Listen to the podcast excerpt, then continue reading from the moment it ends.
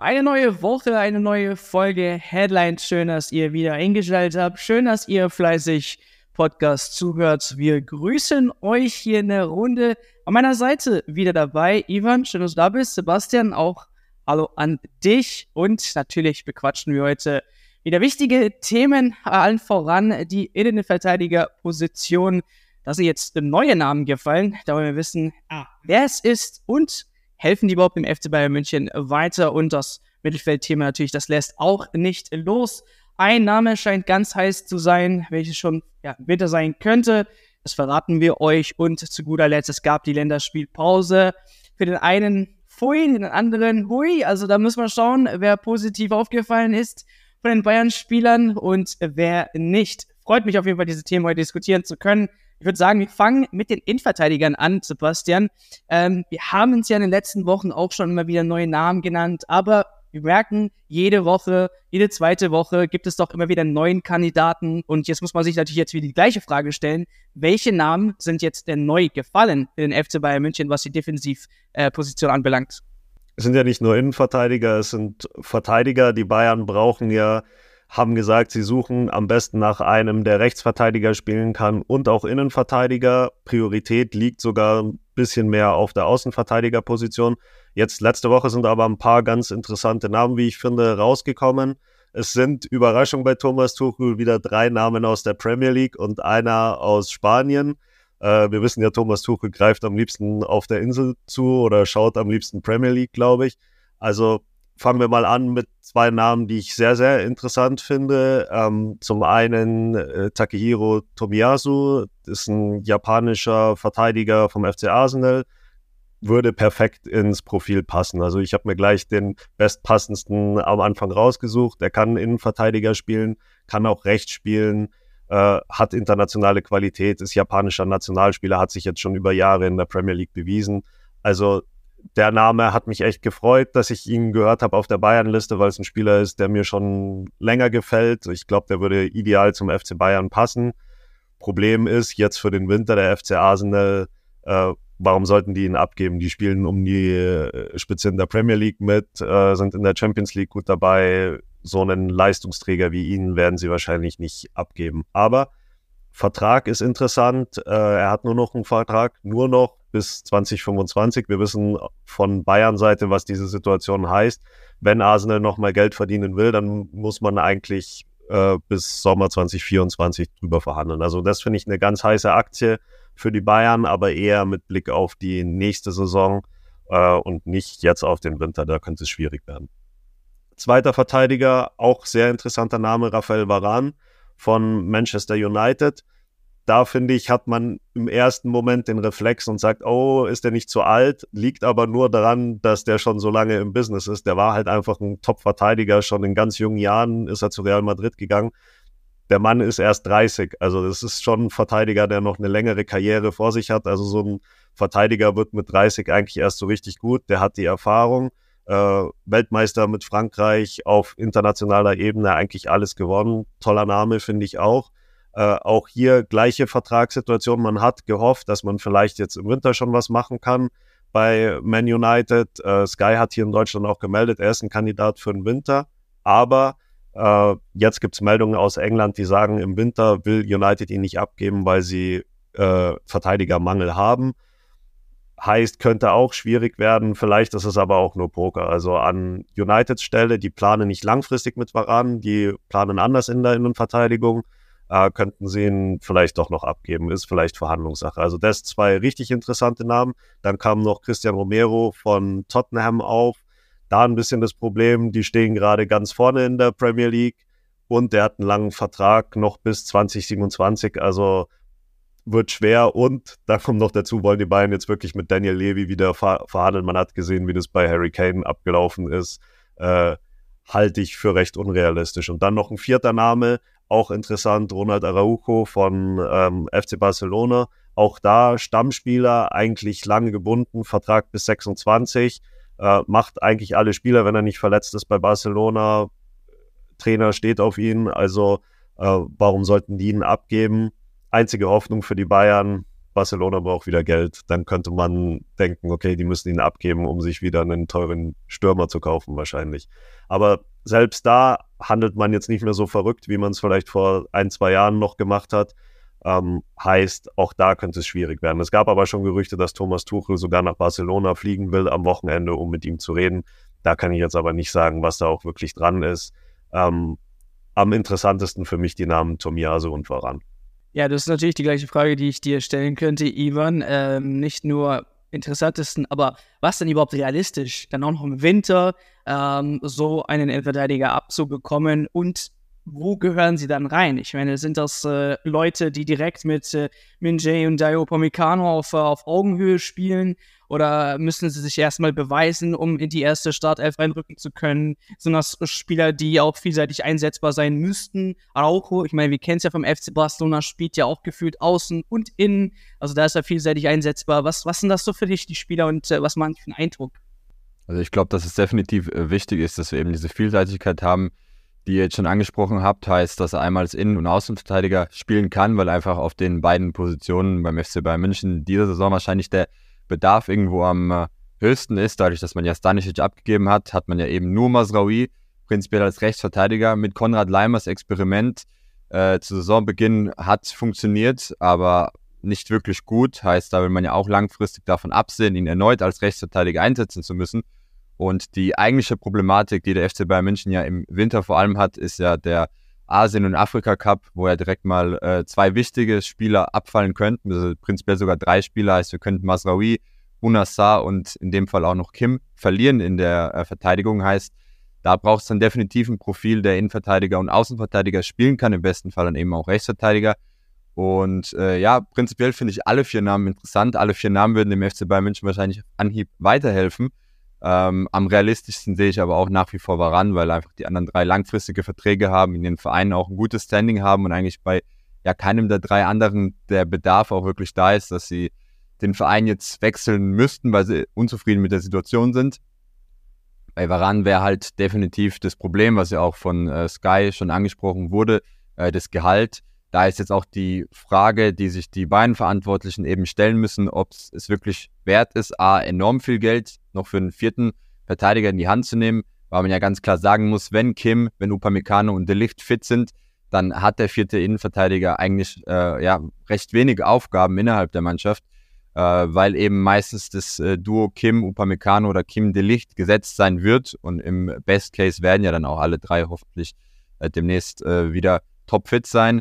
Und dann erinnern wir uns ja noch zurück, haben wir auch Tarek Buchmann, der jetzt auch, äh, ja gut, derzeit noch kein Thema ist, weil er verletzt ist, aber zukünftig natürlich auch an die Profis herangeführt werden soll. Von daher ist jetzt die Frage, ob es sich wirklich lohnt, enorm viel Geld in die Hand zu nehmen für einen Spieler, der dann äh, ja im Endeffekt in der, in der zweiten Reihe stehen würde. Ja, enorm Geld, äh, viel Geld in die Hand nehmen. Ähm, wir blicken mal auf äh, Tuchel, denn äh, der wird langsam unruhig. Ne? Also der äh, Winter bricht langsam ein und er vermisst noch einen, äh, eine Position, er vermisst noch äh, einen guten Freund in der Startelf. Äh, ich meine, ich nenne den Namen jetzt gleich nicht, Sebastian, dann wirst du gleich vorstellen können. Das heißt, die kennen wir eigentlich schon alle.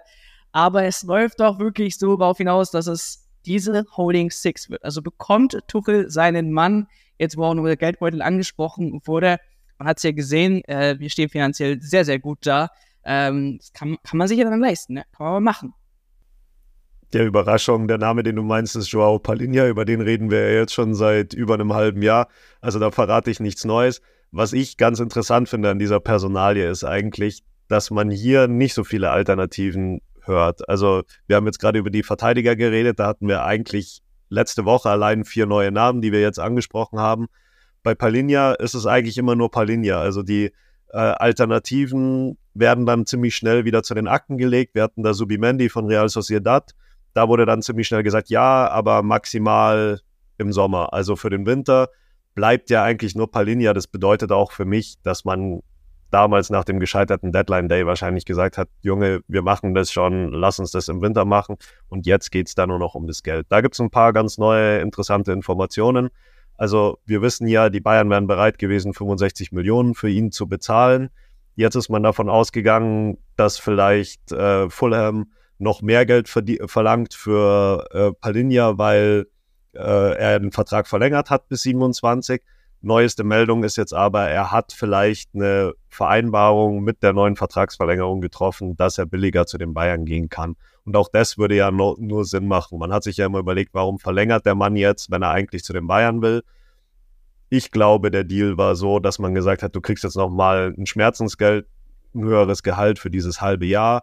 Gib alles für uns, hilf uns, schmoll nicht und wir versprechen dir, du kannst für einen bestimmten Betrag dann zu den Bayern gehen. Und der Betrag soll ja dann niedriger sein als die 65 Millionen.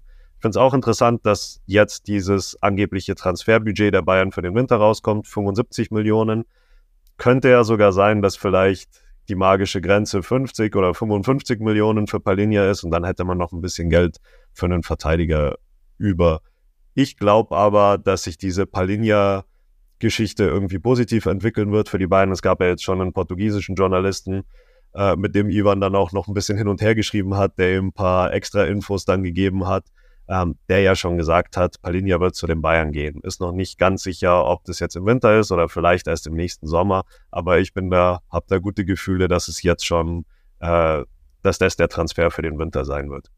Ich meine, wir halten ja fest, allem äh, bekommt er auch eine ziemlich gute Ablöse dann im Winter, was auch nicht üblich ist für viele Mannschaften, die sie dann wiederum auch äh, flexibel einsetzen können.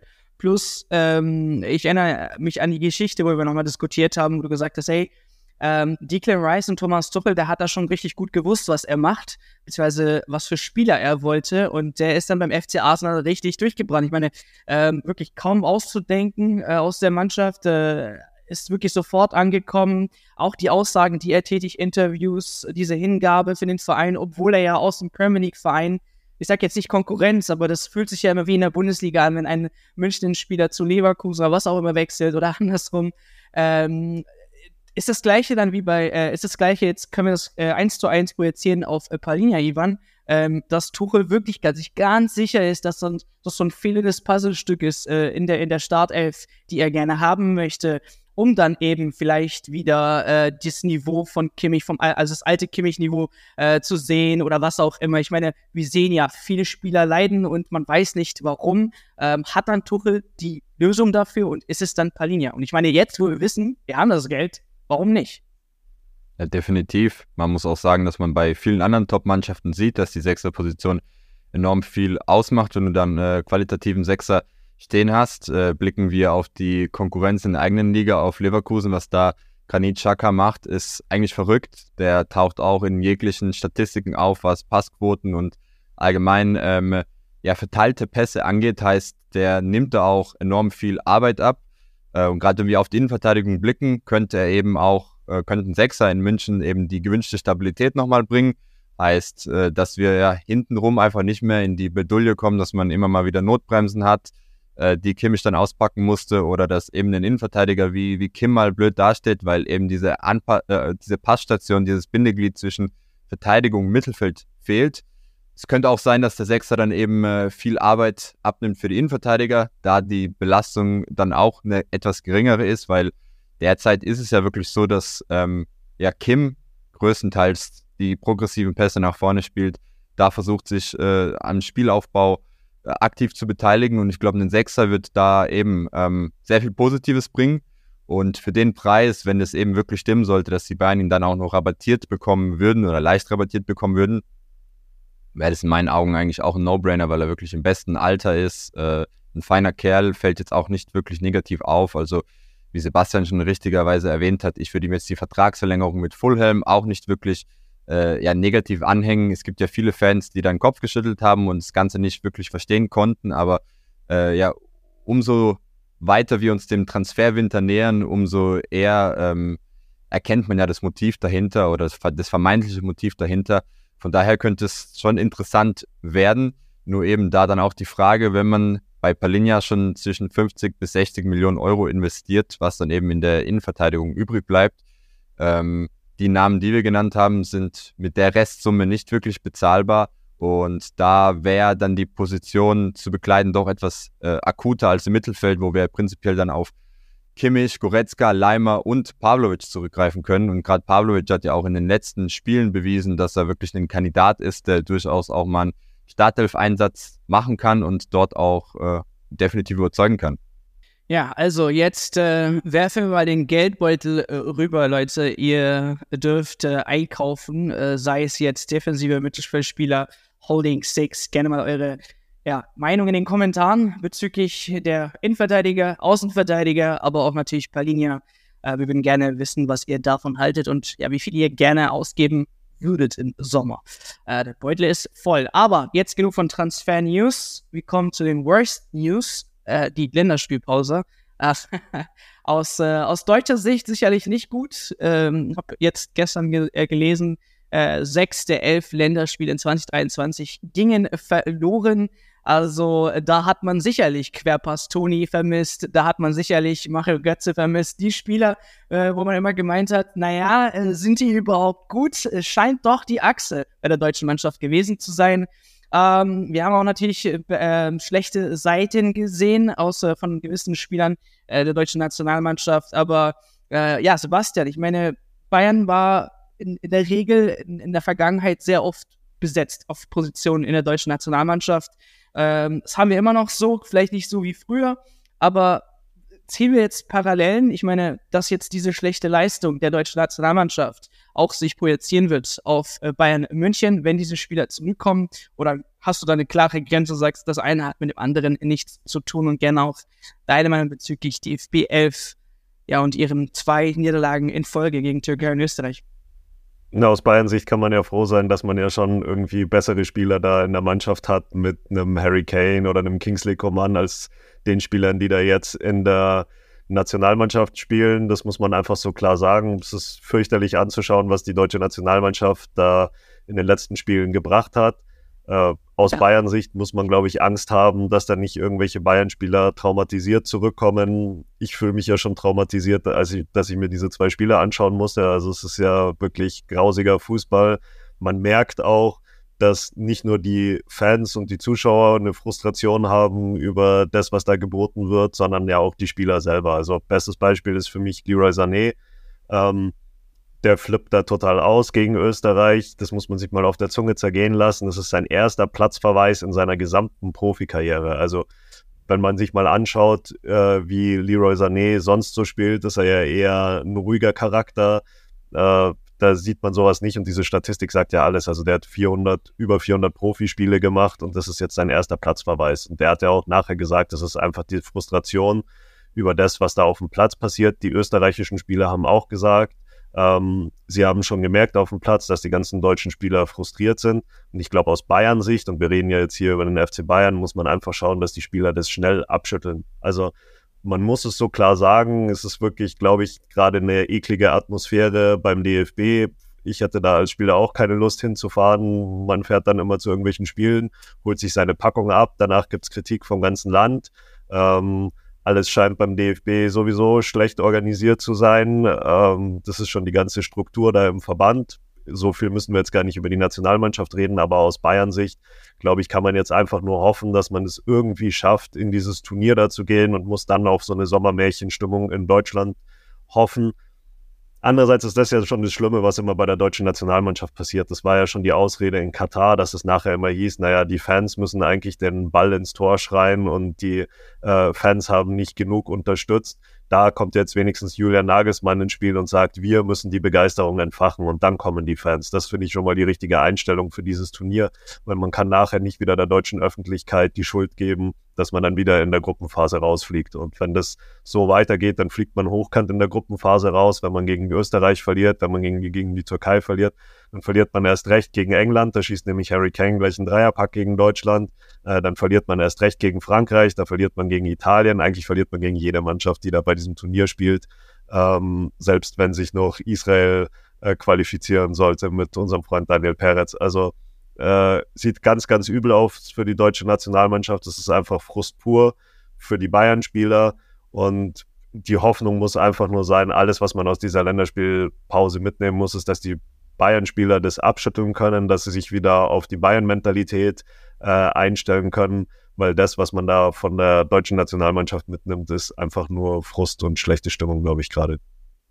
Ja, und äh, gefühlt hat auch keiner eine Antwort drauf. Ich habe gelacht, als ich äh, Uli äh, ähm, Aussage gelesen habe, dass nicht mal er irgendwas versteht, was da gerade abläuft und äh, nicht weiß, an welchen Schrauben man da dreh, äh, drehen sollte. Aber falls ja, es Chaos hat er gesagt. gibt, Er hat gesagt Ja. Chaos und es ist ja auch absolutes Chaos. Er hat gesagt, es ist Chaos. Er kann sich nicht vorstellen, wie das so schnell zu so einem Chaos werden konnte und er ist fassungslos. Und das sagt ja eigentlich schon alles drüber und die zwei Wörter bringen es, glaube ich, alleine schon auf den Punkt. Ja, aber falls jemand den Chaos da draußen wirklich versteht, äh, versteht gerne mal in den Kommentaren. Ich habe äh, oder vielleicht schaut mal Uli in den Kommentaren vorbei und dann hat er seine Antwort drauf. Aber wir haben ja nicht nur äh, deutsche Spieler beim FC Bayern München. Ivan. Ahmed, da will ich dir keine Ah. Illusionen machen. Uli Hoeneß schaut nicht in YouTube-Kommentare rein. Ich glaube, der stellt jetzt gerade um vom äh, Wählscheibentelefon auf, auf Handy. Also soweit Ja, ist der Uli noch nicht. Sein Bruder hat auch gesagt, da haben sie ihn jetzt gerade in einem Sportbild-Interview, haben sie Dieter Hoeneß gefragt, ob es eine ähm, Familien-WhatsApp-Gruppe bei den Hoeneß gibt. Und da hat er gesagt, ähm, er kann sich nicht mal vorstellen, dass der Uli weiß, ähm, was so eine WhatsApp-Gruppe ist. Also das müssen Der schon jetzt hier die, äh, unsere FCB-Insider in den Kommentaren machen. Ob Uli Hoeneß darfst du dann nicht hoffen. Genau, ähm, andere Spieler, die hatten es ein bisschen besser, Ivan, ne? Beim FC Bayern München, da sah es doch etwas besser aus, beziehungsweise einige Rekorde wurden auch gebrochen. ja, prinzipiell haben die anderen natürlich eine gute Leistung gezeigt. Man muss auch klar sagen, dass die, die bei der DFB-Auswahl dabei waren und starten durften, es natürlich auch nicht per se schlecht gemacht haben. Ähm, Gerade Thomas Müller fand ich, als er da auf dem Platz stand, einfach die Euphorie und die Energie, die ein Thomas Müller mitbringt, die ist einfach wichtig und äh, der macht das wie, wie kein Zweiter. Und äh, ja, ansonsten haben wir natürlich in der französischen Nationalmannschaft Coman gehabt, der es super gemacht hat. Der hat beim Torfest gegen Gibraltar natürlich auch äh, ja, fleißig mitgemacht, hat da auch ein paar Scorer erzielt. Ähm, für ihn auch wichtig, weil er gerade an die Leistung äh, aus München anknüpft, wo er jetzt auch einen Streak hat, wo er einige, einige äh, Scorer gesammelt hat. Dann haben wir selbstverständlich auch Harry Kane, der nicht ganz torlos blieb in der Quali-Runde jetzt. Ähm, auf der anderen Seite aber auch Daniel Peretz äh, angesprochen hat beim FC Bayern München jetzt leider Gottes weniger Minuten gesammelt als gedacht. Jetzt, wo Manuel Neuer wieder zurück und fit ist und natürlich wieder äh, die absolute Nummer eins, äh, Ulreich die Nummer zwei dahinter, hat Peretz jetzt äh, teilweise auch das Glück, dennoch bei Israel die Eins zu sein, hat jetzt auch nochmal die Chance mit Israel ähm, ja durch die zusätzlichen Playoffs an der EM teilzunehmen, sich dort die Teilnahme zu sichern. Von daher dürfte das Turnier für ihn wahrscheinlich auch ein ganz wichtiges werden. Ähm, die Aussichten sind da ja auch nicht ganz so schlecht. Bei Alfonso Davis lief es nicht ganz so wie erwartet. Die haben ja dann gegen Jamaika doch ähm, relativ unerwartet das Spiel aus der Hand gegeben, nachdem man im Hinspiel gewonnen hat, dann im äh, Rückspiel äh, verloren. Die müssen jetzt äh, ja nochmal zusätzlich auch in Playoffs gehen, ähm, wobei Davis auch einen Scorer gesammelt hat. Von daher ähm, ja für, für ihn an sich natürlich auch immer wieder, glaube eine gute Erfahrung und auch gut mal wieder Scorer äh, zu sammeln. Heißt, äh, overall kann man ganz klar sagen, dass die Länderspielpause nicht nur Negatives mit sich gebracht hat, sondern auch Positives. Und ich finde auch aus der DFB-Krise kann man als Bayern-Fan zumindest was Positives ziehen, weil bei uns im Verein läuft es ja eigentlich blendend und die Spieler sind ja eigentlich auch alle gut gestimmt. Von daher dürfte die Euphorie für den Freitag hoffentlich äh, recht hoch sein, dass man sich jetzt wieder freut, mit seinen Jungs auf dem Platz stehen zu dürfen. Weil man muss ganz klar sagen, beim DFB, die wirken einfach nicht wie eine Einheit. Das wirkt auch nicht so, als ob die Jungs wirklich Spaß haben, da auf den Platz rauszugehen. Ähm, normalerweise hast du ja als Mannschaft immer eine Grundeuphorie oder man, man sieht, dass man Bock hat ja eigentlich seine Nationalmannschaftskollegen auch wieder zu sehen. Äh, jetzt gerade sieht man in den Gesichtern der Spieler eigentlich nur Verunsicherung und ich hoffe, dass sie sich halt eben deshalb in München gerade mit der aktuellen Form einfach geborgen fühlen und äh, ja ab Freitag wieder Gas geben können. Wir haben jetzt noch sieben Spiele im aktuellen Kalenderjahr, fünfmal Bundesliga, zweimal Champions League. Äh, von daher ist da nochmal einiges zu holen und glaube, dann sind auch die zwei Niederlagen jetzt in der Länderspielpause relativ schnell vergessen. Und die nächste Pause ist ja auch erst wieder im März. Heißt, so schnell holt ein das Ganze ja auch nicht wieder ein. Aber Ahmed, jetzt musst du auch noch. Wie haben dir die beiden deutschen Spiele gefallen? also, äh, ich bin äh, er. einer der, ja, einer der Fans, äh, die schon lange abgeschaltet haben bei der Nationalmannschaft, muss ich ehrlich sagen. Ähm, weil die Spiele einfach, ähm, wie du schon sagst, zweimal katastrophal war. Ich denke mir, dass du sicherlich danach gefragt hast, ey, diese vier Stunden, die wären sicherlich äh, woanders besser investiert gewesen. mir niemand mehr Da hättest du die- Wäsche zusammenlegen können oder sowas.